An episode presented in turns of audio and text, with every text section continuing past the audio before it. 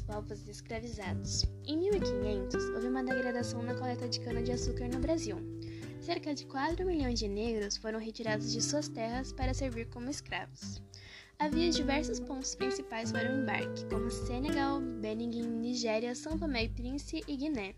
A cultura africana chegou no Brasil através dos colonos com seus navios negreiros, e contudo, eles trouxeram consigo suas crenças e costumes, e foram nessas colônias que os escravos aprenderam o português, já que eles só sabiam o latim.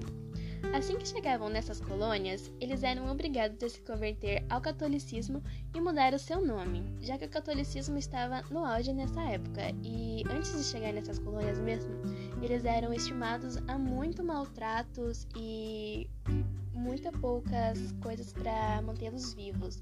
Então, quem chegava era tipo um prêmio, mas eles mal sabiam que o seu tempo estimado de vida nessas próprias colônias eram 10 anos. Então, a gente consegue acompanhar grande parte dessa influência em várias partes do nosso Brasil, como Pernambuco, Alagoas, Rio de Janeiro, São Paulo, Bahia, entre outros.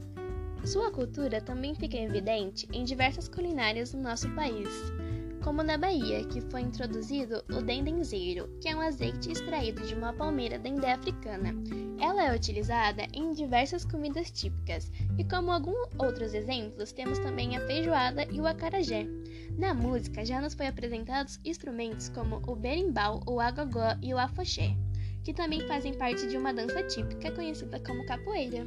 E também temos as máscaras, que têm uma grande representatividade para eles, tanto como festiva quanto religiosa. Eram bem ligados a religiões que ligavam o espiritismo, como candomblé e umbanda. Contudo, haviam grandes revoltas e grandes fugas, e quando esses grupos fugiam, eles criavam um quilombo, sendo o mais conhecido o Quilombo dos Palmares, que teve como líder Zumbi, que foi morto, foi pego e morto através de uma traição do seu próprio amigo.